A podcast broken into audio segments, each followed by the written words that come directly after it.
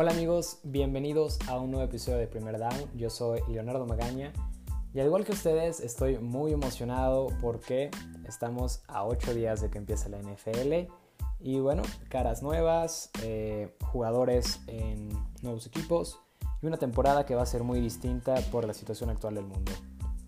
Quiero también hacer un, un agradecimiento porque por suscribirse en las distintas plataformas, por apoyarnos y bueno, estamos creciendo la verdad muy rápido. Así que muchas, muchas gracias. Y bueno, sin más, vamos a empezar con el episodio de hoy.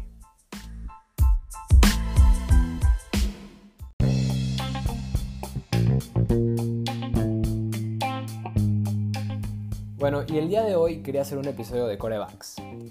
Pero no quería hacer el típico episodio de los 10 mejores, de los 5 mejores corebacks, porque ya lo saben o ya han escuchado o ustedes mismos ya sacaron su propio análisis. Así que el día de hoy les quiero hablar de los 10 corebacks que tienen más presión para la temporada del 2020. Sabemos que los corebacks todo el tiempo están bajo presión, cargan con la ofensiva. Pero dentro de los 32 corebacks titulares, esta temporada creo que hay 10 que si no dan buenos resultados, están jugándose la titularidad, su futuro, su continuidad en la liga. Así que bueno, ojalá disfruten este episodio. Y bueno, para empezar con este top, este, tenemos que, vamos a arrancar del último puesto, el número 10, y es el coreback de Washington, Dwayne Haskins. Y van a decir, ¿por qué Dwayne Haskins? ¿Por qué tiene presión Dwayne Haskins? Bueno, a mí me vendieron un coreback que a pesar de llegar muy joven al NFL, iba a ser un coreback que iba a ser una estrella, una futura estrella, iba a ser alguien dominante. Porque era un coreback que había lanzado 50 pases de touchdown con Ohio State. Y la verdad, yo y varias personas expertos no lo considerábamos alguien listo para la NFL. Y la verdad, se ha reflejado, se ha reflejado. Y está bajo presión esta temporada porque es fácil. Alex Smith está de vuelta, ¿no? Y Alex Smith es un coreback que a mí en lo personal me gusta mucho. Eh, lo recuerdo muy bien en sus mejores épocas con Kansas City, todavía con San Francisco, aunque yo estaba todavía más joven, sí me acuerdo verlo jugar. Y era alguien que, que me gustaba mucho. Este, claro, él viene regresando de fuertes lesiones y de varias operaciones. Fueron más de cinco operaciones. Y la verdad, sí me causa un poco de conflicto dos cosas. No sé a qué nivel pueda regresar y el tiempo que pasó de, de que jugó su último partido a su regreso. O sea, creo que fueron dos años y, no sé a qué nivel pueda regresar. eso, eso me causa un poco de, de conflicto. Pero bueno, al final del día, como, como saben, es un coreback veterano, es alguien que conoce el juego, este, ha estado en Pro Bowls, ha estado en playoffs, ¿no? Y yo lo pongo como un coreback muy consistente, un coreback con buenas actuaciones. No es una superestrella, nunca fue una superestrella, pero es, es un buen líder, ¿saben? Y, y, creo que inspira, ¿no? El que haya regresado de estas lesiones y de cirugías, ¿no? Y que regrese todavía, creo que le ayuda al vestuario de, Washington y, podría. Creo que sí podríamos verlo jugar esta temporada. También está Allen, el tercer coreback de, Washington, que él, viene de Carolina, de las Panteras de Carolina, y digamos que fue el coreback que, que, se encargó de las Panteras ya que Cam Newton se lesionó. Y viendo los números, las estadísticas, sí ha tenido más partidos que Haskins. Este, ha tenido 13, Haskins 9, pero obviamente creo que no los podemos comparar con, ah, es que jugó más juegos y tiene más yardas. Pero obviamente Allen, el, dato que no le ayuda, este, a pesar de sí doblarle las yardas, doblarle los touchdowns, el casi le tripletea las intercepciones. Entonces Allen entrega mucho el balón. Este, así que Haskins yo creo que al ser un coreback más talentoso, con, con mejor futuro, este, va a arrancar fácil las primeras ocho semanas y de esas ocho Ron Rivera va a sacar un criterio de si continúa el resto de la temporada o si empezamos a analizar este, un, posible escenario donde Alex Smith pueda tomar este, las riendas de este equipo. No la van a tener fácil las primeras ocho semanas.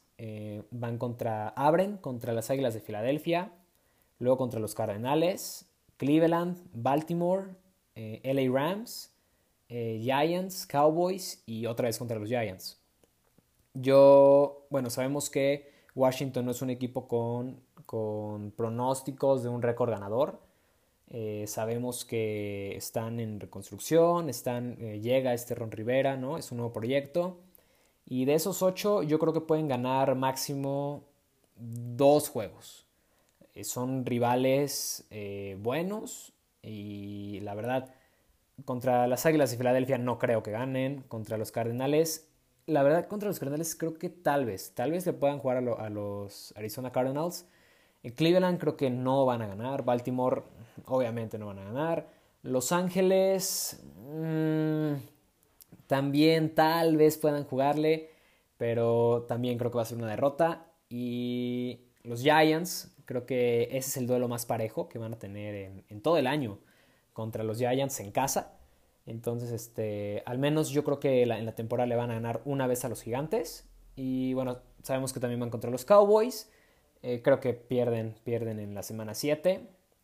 Eh, van a perder los dos duelos contra, contra los Vaqueros. Creo que no, no, son rivales. Pero de, esas, de esos primeros 8 partidos, creo que pueden máximo ganar dos juegos. Eh, la presión de Haskins, les digo, no, no, cae en, en, gana los partidos, ¿no?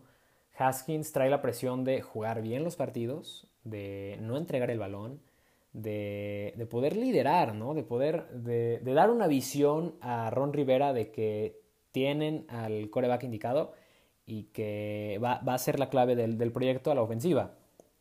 Eh, pero bueno, Haskins sabe que tiene a dos corebacks que tienen más experiencia que él y bueno, Ron Rivera ha trabajado con Allen, eso es muy importante. Ron Rivera conoce a, Allen, el, tercer coreback, así que también hay un escenario en el que le puede dar la oportunidad a Allen en caso que Haskins no funcione. Eh, bueno, eh, Haskins eh, sabe lo que tiene que hacer, buenas actuaciones como lo dije, ganar partidos va a ser muy difícil y no entregar el balón, no, no entregar el balón y creo que si puede hacer eso Haskins, puede tener un panorama mm, de titular por el resto de la temporada. El siguiente coreback en la lista, en el lugar 9, es este coreback sensación de los Denver Broncos, Drew Locke. Y bueno, es un coreback que ilusiona mucho porque ganó 4 de sus 5 partidos. Eh, literalmente levantó al equipo de Denver, que estaba teniendo una temporada catastrófica. Sin duda le dio un cambio, un refresh a la ofensiva. Ahora Denver para la temporada 2020, eh, yo no los pongo, aunque bueno, los expertos sí, lo están, este, lo llaman el caballo negro, ¿no? El caballo negro de la temporada. Y dicen, y le va a jugar a Kansas, le va a jugar a los Chargers, va a ganarle a los Raiders. Yo creo que Puede ser, puede ser eh, contra los Raiders, contra los Chargers. Creo que no les va a alcanzar contra Kansas. Eh, pero sí podrían ser ese caballo negro hablando de que ya son siete equipos los que pasan a playoffs, ¿no? Entonces creo que pueden ocupar ese séptimo lugar en los playoffs y ser, ser el equipo 7, ¿no? Esta temporada. Pero bueno, gran parte depende de, de Drew Locke, ¿no? Eh, sin duda va a ser el titular el resto de la temporada porque no hay un 2, ¿no? No hay un quarterback 2. Y sé que no tiene muy buenas armas, pero para, darle, o sea, resultados no va a ser una temporada que tú digas 4.000 yardas, la verdad no lo creo. Eh, pero bueno, va a pelear esa oportunidad, como les dije, de ser el equipo 7 en playoffs. Eh, le va a costar trabajo, eh, más cuando a la ofensiva tu mejor arma es, un receptor novato. Estamos hablando de Jerry Judy, eh, que bueno, sin duda Jerry Judy también tiene presión porque tiene que ser eh, un jugador que tenga un impacto luego, luego. O sea, que semana uno ya este, se note que, tiene opciones de ser ese primary target de, Drew Locke. Y Drew, bueno, eh, afianzarse en la liga, eh, demostrar que no solo fue ese pues destello de ganar 4 de 5 la temporada pasada y, muchos lo ponen como sí el, siguiente jugador eh, cara, la cara de la franquicia por, por los siguientes años. Eh, yo creo que sí tiene talento Drew Locke, eh, es alguien que no, no, hizo mucho ruido cuando, cuando lo seleccionaron en, draft, pero bueno, tiene esa presión de tener éxito, de demostrar que no solo fue cosa de cuatro partidos, ¿no? De que puede hacerlo por 16, 16 encuentros y, llevar a Denver otra vez a, esos playoffs como el equipo 7. Y el siguiente coreback en la lista es Philip Rivers. Eh, Rivers sale de los cargadores de, Los Ángeles después de muchos años. Eh, la verdad es que uno pensaba en los cargadores y luego luego a la mente se te venía ese número 17. Pero bueno, se ha acabado esa, esa era, esa época y ahora llega a los Indianapolis Colts. Y la verdad creo que es el equipo que más se ajustaba a su forma de juego, ya que tienen una línea ofensiva muy buena. Y ellos estaban a alguien este, que, pudiera traer esa experiencia, que, que, no extienda la jugada, ¿no? Es un coreback que se queda en la bolsa de protección. Y es lo que estaban buscando los Colts. Y bueno, yo lo pongo bajo presión, en el top de, de los corebacks con más presión, porque es la última oportunidad de Philip Rivers de, demostrar ¿no? que, debe de ser reconocido como un grande, ¿no?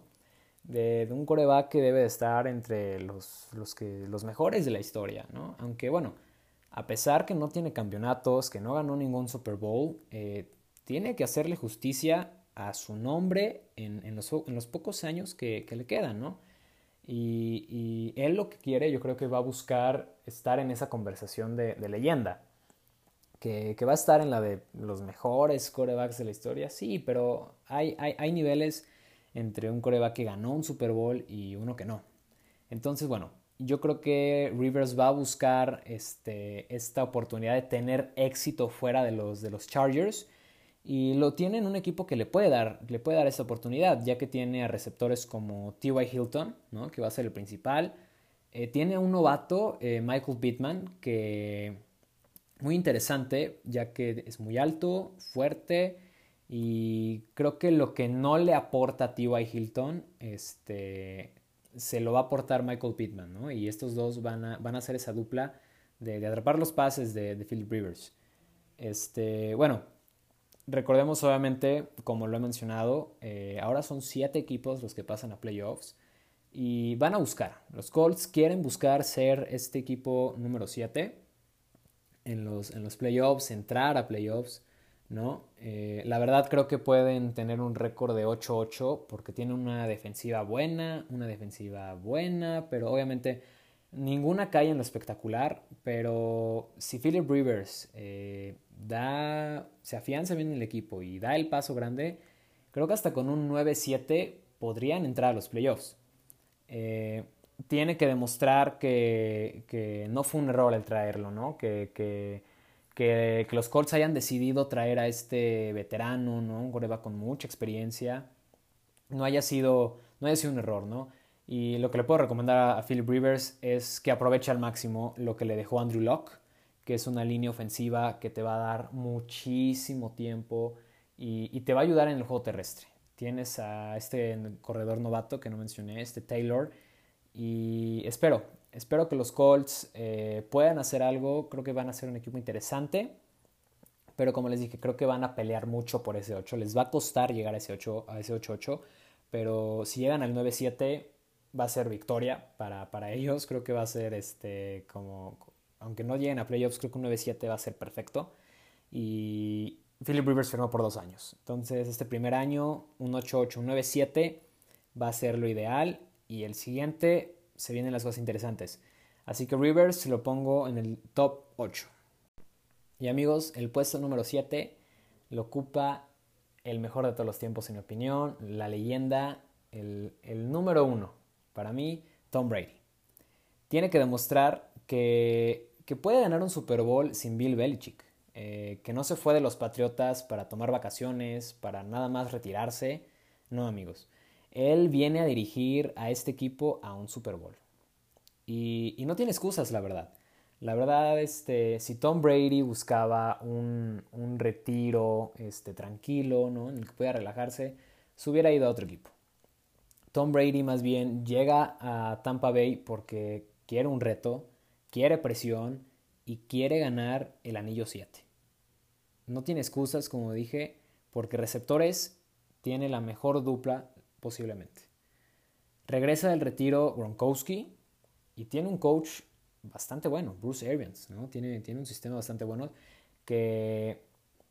Y es un equipo que, bueno, no, no es de que tú digas nada más, ah, van a llegar a playoffs y ahí quedan, no.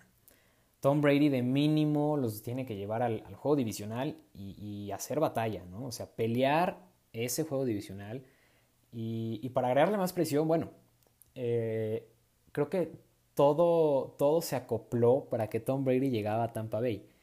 Eh, porque bueno, si puede ser un final feliz, como, como muchos dicen, que Tom Brady gane ¿no? un Super Bowl con Tampa Bay, bueno, esta temporada es más especial, porque el Supertazón se juega en Tampa Bay. Podría ser el final perfecto para Tom Brady. O sea, si gana en su primera temporada con Tampa, en Tampa, con Rob Gronkowski, ¿no? O sea, sería, sería increíble. Eh, sí es mucha presión, ¿no? Pero bueno, en lo personal, la verdad, yo sí quisiera que, llegue a ganar un, supertazón con Tampa. No sé si lo pueda ganar este año, eh, por, porque va a ser una temporada muy distinta por, por todo esto del COVID. Pero sin duda no, no, me gustó cómo salió de los Patriotas. Yo, yo creo que no fue el final que, que merecía una carrera como la que él tuvo este, que haya terminado con esa derrota contra los Titanes y que su último pase haya sido un pick six, la verdad no se me hace un final justo para, para la leyenda que es. Y ahora tiene esta nueva oportunidad, ¿no? De demostrar que, que, puede tener éxito fuera de Nueva Inglaterra y agregar ese, ese nuevo anillo. Eh, creo que tiene la presión de la expectativa, ¿no? Porque todo el mundo, todo el mundo va a ver a Tampa Bay, todo el mundo va a ver a, Tom Brady y desde la semana 1, claro, van contra los Santos y sin duda si gana, si gana ese primer partido contra los Santos, creo que muchos van a poner a Tampa Bay como el favorito. Entonces, bueno, Tom Brady en el puesto 7. Y en el lugar número 6, Ryan Tannehill. Ryan Tannehill, coreback de los Titanes de Tennessee. Y no es para menos, es el sexto coreback en la lista porque, bueno, Hace unos meses, si nos vamos atrás, hace unos meses, la verdad creo que ya lo estábamos olvidando, prácticamente ya no era nadie.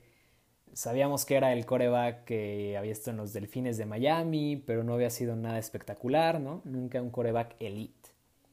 Y que de la nada banquea a Marcus Mariota, lleva al equipo a los playoffs de la mano de Derrick Henry y se convierte en el séptimo coreback mejor pagado de la liga. ¿no? O sea, para, todos creo que fue muy rápido y, bueno, tiene esa presión, claro, ¿no? De demostrar que vale lo que han pagado por el jugador de 32 años, ¿no? Que la verdad se espera que los Titanes regresen a las instancias en las que estuvieron la temporada pasada, ¿no? Que, fue playoffs y ganaron en playoffs y, fueron a ese último juego, ¿no? La final de, de, conferencia contra, contra Kansas, ¿no? que tuvieron el juego, ¿no? Que tuvieron ventaja. Que, bueno, Patrick Mahomes hizo, hizo su magia. Pero creo que la presión de, de Tannehill está en, y bueno, los Titanes en general, eh, está en ganar la división. Está en que este año ganen la división y, y, creo que este es el año. Es el año en el que deben de ganar la división y saltarse ese wild card, ¿no? Porque los Texans no traen armas, los Colts se estrenan con Rivers y los Jaguares pintan para ser el peor equipo de la temporada.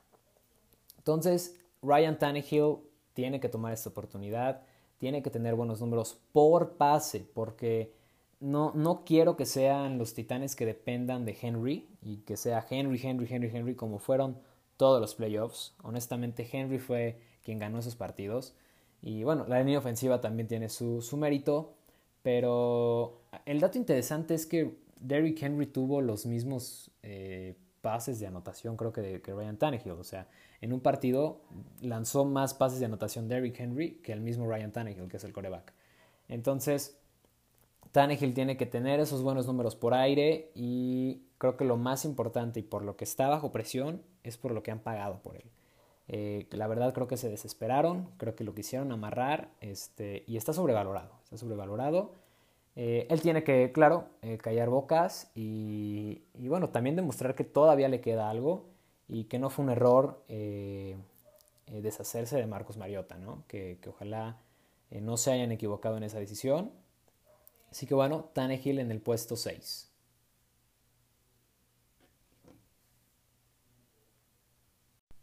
Y bueno, entramos a los últimos 5.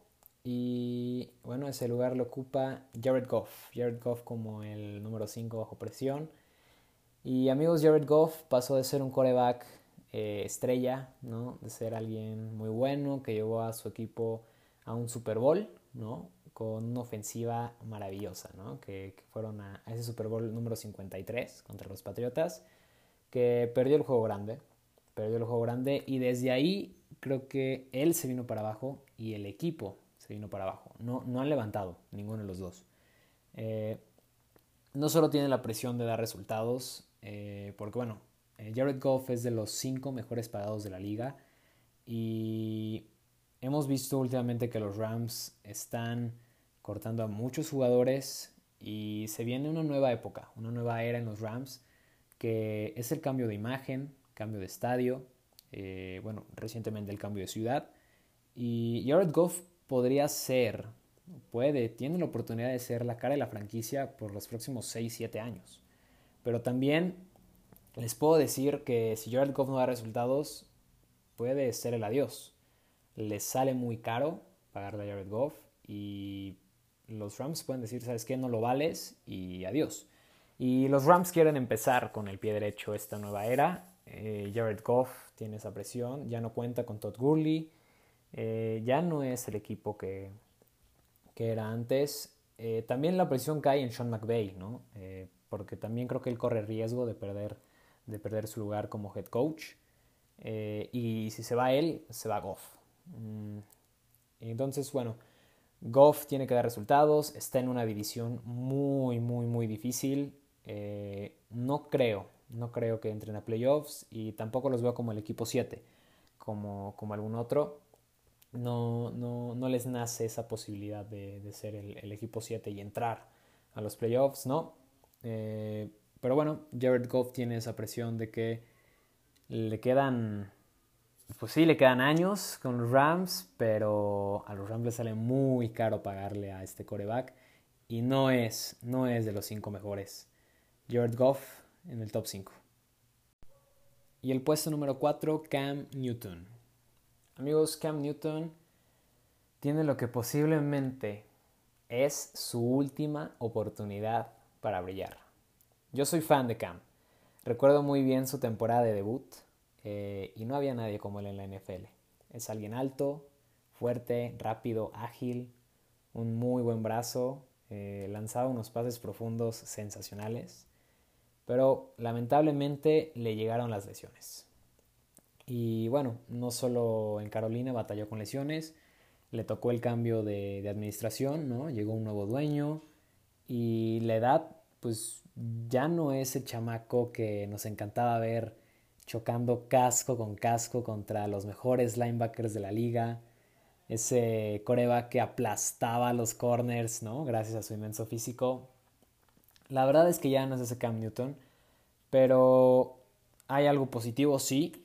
Ahora veo un Cam que es más maduro, ¿no? Que, que sabe, ¿no? Está consciente de que tiene que regresar en muy buen estado físico y demostrar que le queda todavía algo de esa magia del, del MVP del 2015. Eh, digo que puede ser su última oportunidad porque tiene un año, tiene un año de contrato con los Pats y bueno, no puede fallar.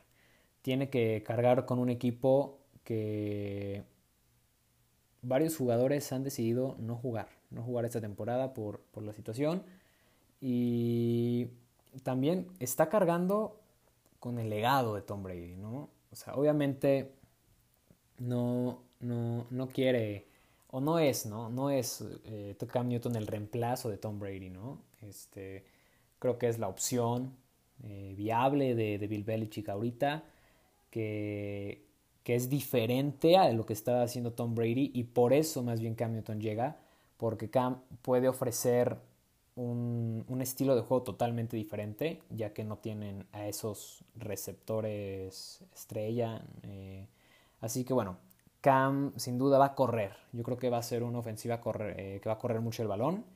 Eh, con Mitchell ¿no? de, corredor. Cam va, va, a correr mucho. y por eso tiene que estar en un gran estado físico.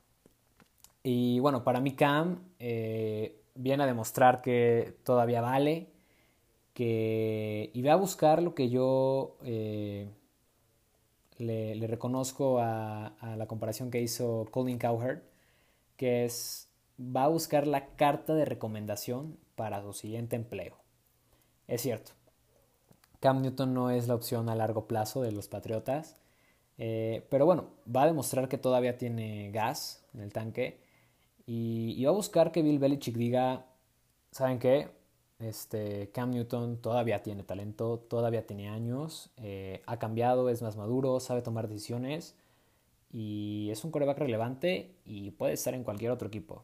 Eh, yo creo que sin duda Cam, Cam va por eso. Eh, está demostrando que quiere trabajar, sin duda lo dijo Belichick hace unos días. Cam Newton es el que más trabajo y que más está esforzando en, en los entrenamientos. y así tiene que ser. Cam tiene que ser el líder, tiene que, liderar a este equipo eh, y a demostrar que todavía puede seguir en la NFL y siendo un titular. Eh, pero bueno, eh, tiene presión, sabe que si no tiene éxito, puede que Cam Newton deje de brillar, amigos.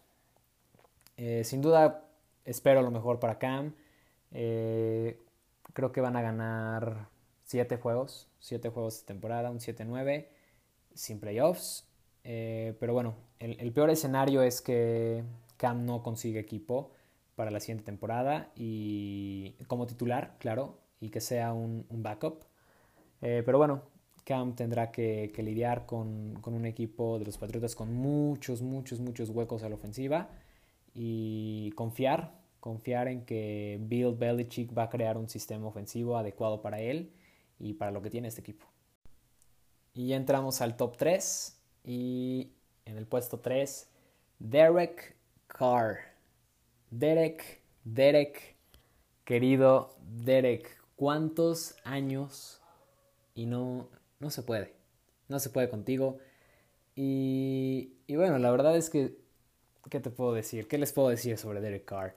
Ha pasado, si no es que por todas las etapas, ha pasado por muchas etapas con los Raiders de tener temporadas horribles, de dos juegos ganados, a, tener unas temporadas que decimos, bueno, parece que los Raiders van a retomar un poco lo que eran antes y luego bye, ¿no? O sea, los eliminan, pierden, ¿no? Desaparecen, eh, dan a sus mejores jugadores por picks. Este, yo creo que eso, eso ha afectado mucho a los Raiders en los últimos años.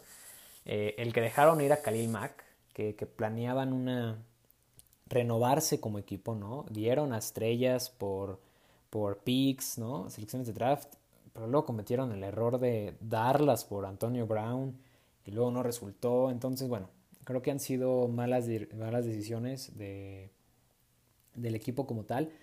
Eh, pero bueno, eh, la verdad yo defiendo, yo defiendo a, Derek Carr porque aunque no, no le ayude mucho el equipo, este, creo que Derek tiene talento para ser de los mejores de la liga.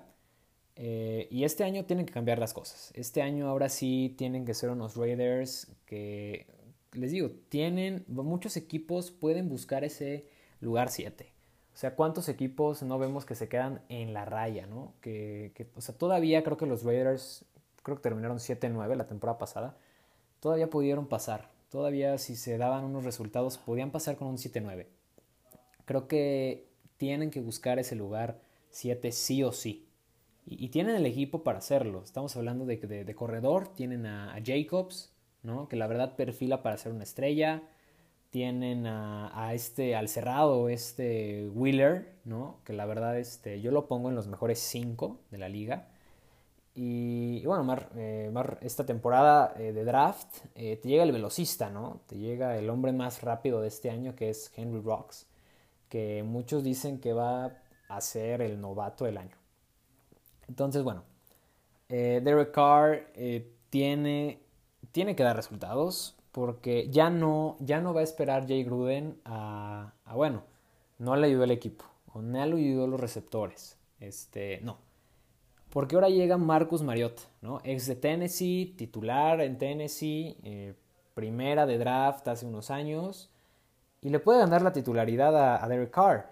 este John Gruden hace una semana, creo, este, empezó a decir cosas muy buenas sobre Mariota, eh, que era un jugador muy creativo, que hacía cosas muy diferentes a la que él estaba acostumbrado y que le podía aportar un nuevo enfoque a la ofensiva. Entonces digo, Derek Carr eh, va a disputarse la titularidad. Eh, creo que va a ser el uno por los años que lleva en, el equipo y que conoce más el sistema, ya que Mariota no se pudo adaptar muy bien por cómo se, vivió esta, esta, temporada del NFL, ¿no? el training camp. Eh, así que sí, Derek Carr va a arrancar, pero si no despunta, puede perder la titularidad. Y el siguiente en la lista es Dak Prescott. A ver, ¿qué va a pasar contigo, Dak Prescott? A ver, eres, eres alguien bueno, ¿no? La verdad creo que que yo, yo a, mí, a mí no sé, creo que Dak Prescott es esos jugadores que no sé si me gustan o si los odio. O sea, no, no, no lo puedo poner en, de un lado o de otro. Este, y la verdad le, exijo mucho, ¿no? Yo creo que, que, sí me gusta Dak Prescott, pero le exijo mucho, eh, como, como muchos aficionados de los vaqueros, porque equipo tiene. O sea, no, no es para menos el pedirle que sea de los mejores corebacks de la liga con el equipo que tiene. Este, es una nueva temporada y una vez más la gente dice, los Vaqueros de Dallas pueden ganar el Supertazón. Pero, a ver, Dak Prescott, nosotros no necesitamos que ganes los partidos que, son contra los equipos malos, contra equipos que tienen un récord perdedor. Necesitamos que ganes los partidos contra los grandes, ¿no? Este, o sea, se, se le fueron a los Vaqueros los playoffs la temporada pasada. ¿no? O sea, ese último juego contra Filadelfia se les fueron los playoffs, ¿no? Dak Prescott tiene que entrar sí o sí a playoffs esta temporada, ¿no? Se está jugando el lugar, se está jugando su futuro y ahora con los, una vez más, ahora son siete equipos. Esto de que haya siete equipos ahora en playoffs sube las exigencias. Ahora eh, equipos que no tenían esa posibilidad de playoffs ahora la tienen, ¿no? y equipos que ya tenían esa posibilidad de playoffs, como los Vaqueros de Dallas, ¿no? que ya los pintaban en Super Bowl, tienen que sí o sí estar en los playoffs. ¿no? Entonces, ofensivamente lo tienes todo. O sea, no tienes una, no tienes dos, no tienes tres, tienes cuatro grandes jugadores a la, a la ofensiva como armas, ¿no? Tres buenos receptores, un muy buen corredor y una, una línea ofensiva elite. Entonces, tienes que andar los partidos y, y la verdad, no sé si se vaya a quedar Dak Prescott en los, en los Cowboys, pero se quede o no, eh, Dak Prescott tiene que venderse. Tiene que llamar la atención a otros equipos como Cam Newton, ¿no? Lo acabo de decir con Cam Newton. Tiene que demostrar que es un coreback top 10 de la liga y que va a ganar los partidos a esos equipos buenos. Eh, no sé si vaya a continuar Dak en, en, los vaqueros o no. La verdad, si sale de los vaqueros, no creo que vaya un equipo mejor en los vaqueros. Sin duda creo que sería un downgrade si, si sale, porque no creo que un equipo le pueda ofrecer lo que le están ofreciendo los vaqueros de Dallas. Entonces, les digo, yo creo que solo hay dos escenarios para Dak esta temporada. La número uno es que va a tener esa temporada de ensueño. Creo que la va a romper. Que, que ese ataque con sus tres receptores que son Gallup, Cooper y CeeDee Lamp va a ser una temporada fantástica, ¿no? Tres corredores de, tres, perdón, tres receptores de mil yardas. Y Dak Prescott va a lanzar para 4, 4, 500. Le va a pegar a las 5000 sin duda. Y un ataque terrestre bueno, ¿no? Sin duda creo que Mike McCarthy le puede sacar ese juego terrestre, ¿no? Tal vez un poco más el juego de a Dak Prescott. Y, puede ser cosas muy interesantes. Pero bueno, el segundo escenario es que Andy Dalton arranque en la semana 10, ¿eh? Si yo no veo que Dak Prescott da, resultados, Mike McCarthy no es alguien que le es leal o que es amigo de Dak Prescott. No, Mike McCarthy viene a hacer su trabajo. También él está demostrando que todavía es un, es un buen coach, ¿no? A pesar de estar años eh, lejos de la liga. Y, sabe que si Dak Prescott no da resultados, Andy Dalton va para adentro. Entonces, eh, yo le pido a Dak, ¿no? Eh, ten esa temporada en sueño. Este, a soñar a todos los, los, los fans de los Cowboys, porque sé que hay muchos. Y la verdad se lo merecen. Creo que a pesar de que no son mi equipo favorito, creo que han sido años difíciles. Y Dak, dales, dales al menos una, una temporada de las, de las dos o una que te queden con los vaqueros. Y también porque estás en mi fantasy, ¿no? Da buenos resultados. Eh, yo le calculo que va a ganar 10, 10 partidos Dak Prescott con, con los Cowboys o un 9-7. Pero playoffs sin duda están en un escenario de playoffs. Pero como les dije, eh, los Cowboys están en un escenario de playoffs. Eh, Dak Prescott, no. Dak Prescott tiene que ganarse ese lugar con Andy Dalton y como les dije, tal vez para la semana 10 veamos a Andy Dalton de titular. Y en el número 1, uno de los más hablados, uno de los que se espera ¿no? que haga algo esta temporada, su nombre es Baker Mayfield. A ver, es una situación muy parecida a la de Dak Prescott y la de Baker Mayfield. Son dos corebacks que lo tienen todo en su equipo. No hay huecos en sus ofensivas. Y todo depende de ellos. La verdad es que depende de que ellos tengan éxito, de que puedan armarla y tengan esa temporada que esperamos que tengan. La verdad, yo espero que Mayfield recupere ese nivel que tenía en, en, Oklahoma, porque la verdad yo me enamoré. Yo me enamoré del Baker Mayfield que vi en Oklahoma, que, que me lo vendieron ¿no? a nosotros como el siguiente Russell Wilson. O sea, que iba a tener un nivel elite, ¿no? de los mejores de la liga. Y, o sea, dato, dato que se supo en, al final de, esta temporada es que los Seahawks eh, pensaron en, seleccionarlo. Los Seahawks pensaron en seleccionar a Baker Mayfield, en dar este, un escenario a, Russell Wilson para tener ese pick y, seleccionar a, a, Mayfield. Estuvo 24 horas sobre la mesa y creo que, que, eso habla de lo que se espera, de las, de las expectativas de este jugador, que no las ha llenado. No ha llenado las expectativas. Los Browns la temporada pasada pintaban, y muchos dijeron, hey, Super Bowl, Cleveland, eh, Cowboys. No fue así, no fue así. Este, y ahora otra vez eh, causa ilusión porque está esta temporada que va a ser muy diferente por el COVID y, podemos ver equipos que, no esperábamos ver en la final, ¿no? Baker tiene que aprovechar estos dos escenarios. La que va a ser una temporada eh, diferente por el COVID y la que va a tener siete equipos en playoffs. Ahora, una vez más, lo repito, es un coreback que ya no tiene excusas de por qué no llegar a playoffs. Tiene muy buenos receptores, tiene muy buenos tight ends, tiene muy buenos corredores, buena línea, una defensiva que también es buena, ¿no? O sea, también eh, una buena defensiva le da el paro al coreback de que, ah, bueno, me equivoqué en una intercepción, tengo una defensiva que va, va a estar detrás de mí, ¿no? Eh, entonces, Baker Mayfield eh, se está jugando yo creo que, su lugar en la NFL, no solo en los Browns, porque si no tiene éxito en, las primeras semanas, en, yo le calculo las primeras ocho una vez más, eh, tenemos ahí a Case Keenum, ¿no? Eh, que no es, no solo hablar por hablar, pero bueno, Case Keenum logró el milagro de los Vikings, ¿no? Recordemos ese pase a, a Stephon Diggs que eliminó a los Santos. Y, y Keenum ha demostrado que con un buen equipo, con buenas armas, ha llegado lejos. Entonces, la verdad, eh, Baker, Cleveland sueña contigo, varios queremos verte tener éxito. Este, la verdad creo que a muchos también, o sea, hay una, una fanbase de, de, este cuate, tiene que aprovecharla, tiene que tener este momento de, de nuevo coach, ¿no? De, también Cleveland quiere, quiere hacerlo de una u otra forma la cara de la franquicia porque tiene el potencial de serlo. Tiene el potencial de serlo, pero también Cleveland no se quiere arriesgar a no, no atinarle a él ser la cara de la franquicia y equivocarse y, saben que pueden, pueden conseguir a otro coreback, ¿no? Entonces, bueno, Baker Mayfield creo que es el coreback con más presión. Creo que sin duda de todos aquí es el de más presión porque si no logra hacer algo este año, mm, no lo veo. No lo veo en la NFL a Baker Mayfield. Y no quiero que sea esos casos de los corebacks de Cleveland, ¿no? Sabemos lo que ha pasado en los últimos años. Y bueno, le, deseo lo mejor a Baker. Eh, está bajo mucha presión. Eh, así que bueno, ojalá y, tenga una temporada buena que pueda llevar a su equipo a los playoffs y tener éxito.